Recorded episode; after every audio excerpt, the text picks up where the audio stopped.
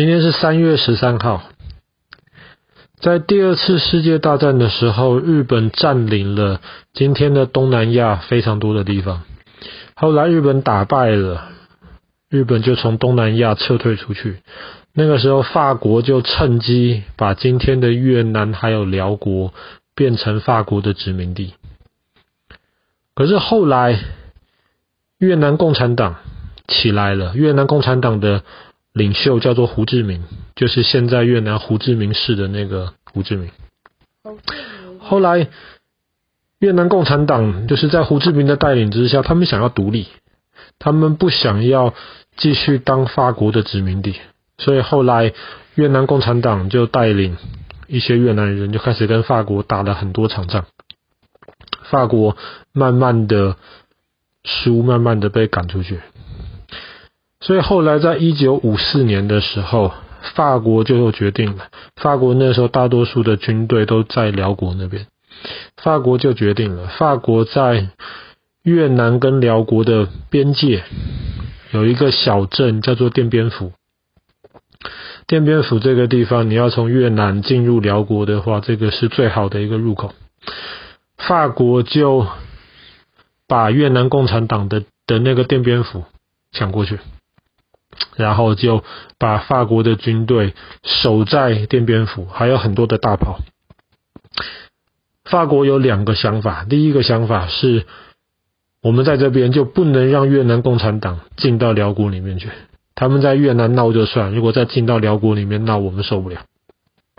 第二个，法国是想说，我们的军队在奠边府这边，可是我们的军队其实人数没有很多。就用这个当做像是你钓鱼的时候的鱼饵一样，吸引越南共共产党派他的军队，想要来试着来包围这些奠边府的法国军队。可是法国军队仗着他们有空军，仗着他们有大炮，他们认为他们可以不会被打下来。他们不但不会被打下来，他们还能够吸引越南共产党的军队。这样子，他们就不用，因为越南很多山嘛。如果你不让越南共产党的军队集中的话，他们逃到山里面去，你法国军队很难去找他们出来打仗啊。所以法国就是设计了这个饵，希望能够让越南的军队集中起来，去攻打这个奠边府。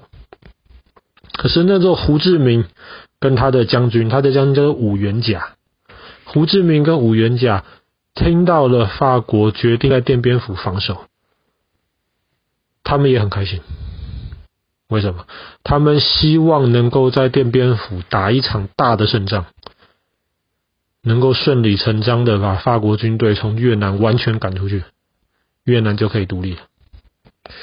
所以双方都想打这场仗，这场仗就得开始打。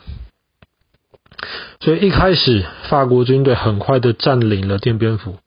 然后在奠边府那边修建了一个小的机场。法国是这么想的：奠边府那边法国架了很多大炮，而且还有那个机场，它可以用空军不断的支援食物啊、子弹啊，甚至士兵都可以来支援。所以奠边府这个地方，法国相信守得非常非常好。而且那个时候法国人很瞧不起亚洲人，特别是瞧不起越南人。他们这越南人看起来黑黑的、瘦瘦的、小小的，他们的武器也没有我们法国武器好，怕他们干嘛？最好就把他们集中起来，一次把他们都打败。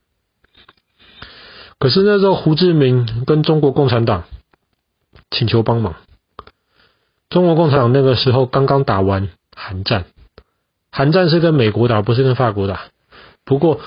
刚刚打完韩战，中国共产党有很多人知道西方国家是怎么打仗的，所以中国共产党那个时候就说：我们不可以派士兵去越南，但是我们派一些顾问，派一些懂得美国是怎么打仗的人去给你一些意见，帮助你。后来越南共产党的军队搭配这些中国的顾问，第一件他们做的事情，就是因为在那边。奠边府附近，越南那边很多森林啊，所以法国认为说，我们的大炮都已经在这边了，而你们越南共产党，你们不可能把大炮运过来，大炮那么大那么重，都是森林，你怎么运？可是那个时候，胡志明跟五元甲他们就动用了很多老百姓支持他们，因为大多数老百姓都希望越南独立，能够把这些法国人赶走，所以后来老百姓支持他们。他们就在树林里面，还有很短的时间之内挖出路来，而且为了怕法国的空军发现，这些路还真的都是藏在这些厚厚的森林里面去，所以法国一直没有发现越南的军队其实已经拉了比法国还多一倍的大炮，包围住了奠边府这个地方。这个法国完全不知道。后来。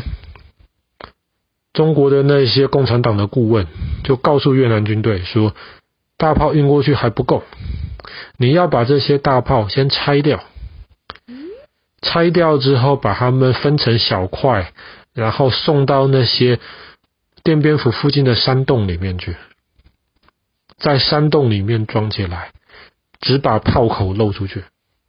为什么？这样子法国的大炮比你厉害，可是这样子法国大炮就不容易打到你。”因为你整个大炮基本上都是在山洞里面，只有一根炮管伸出在外面嘛。那个时候，中国顾问还告诉他们说：“你们应该挖地道。”为什么？挖地道很麻烦呐，越南人不想挖呀。可是中国共产党的顾问说：“挖地道很有效。”为什么？这样子大炮打来的时候，你躲到地道里面去，损失会比较少，不容易被法国的的大炮打到。所以后来，古元甲和他的士兵们就花了很多时间去准备这些东西。法国人完全不知道，法国人就在那边等，仗着他们的大炮，仗着他们的空军。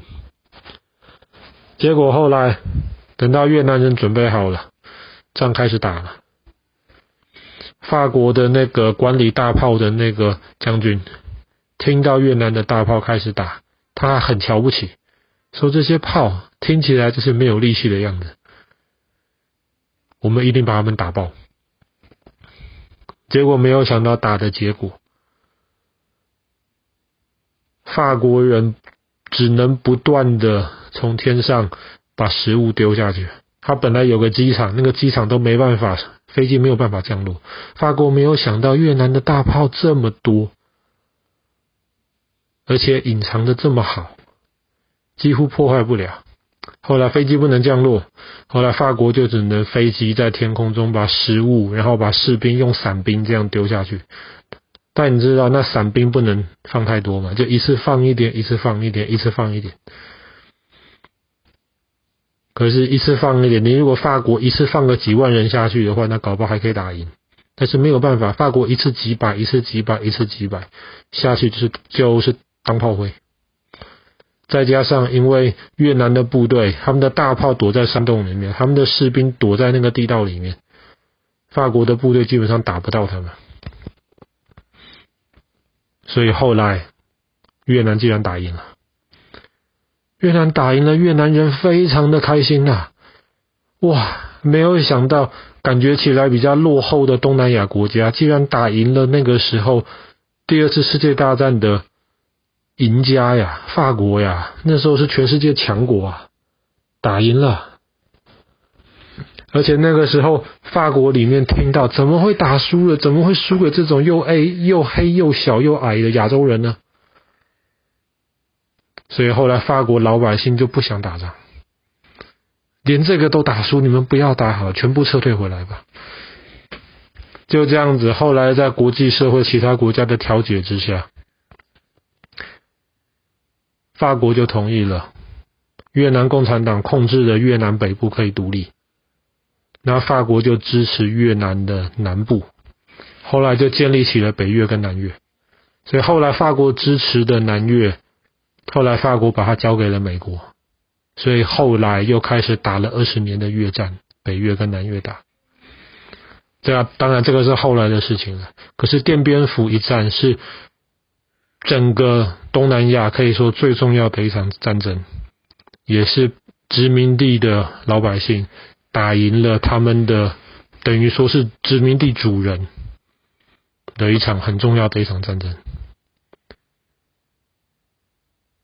可是后来还有一件小事情，当时撤退的法国军队里面有一个是非洲人，他后来回到了中非共和国，用他在奠边府学到的一些越南人打仗的方法，带领中非的老百姓打仗。后来他建立了中非的一个王国，他自己变成了那个王国的皇帝。当然，这个是后来的事情。这个中非皇帝在奠边府的时候，只是法国的一个小士兵而已。好了，今天故事就讲到这边了。奠边府之战。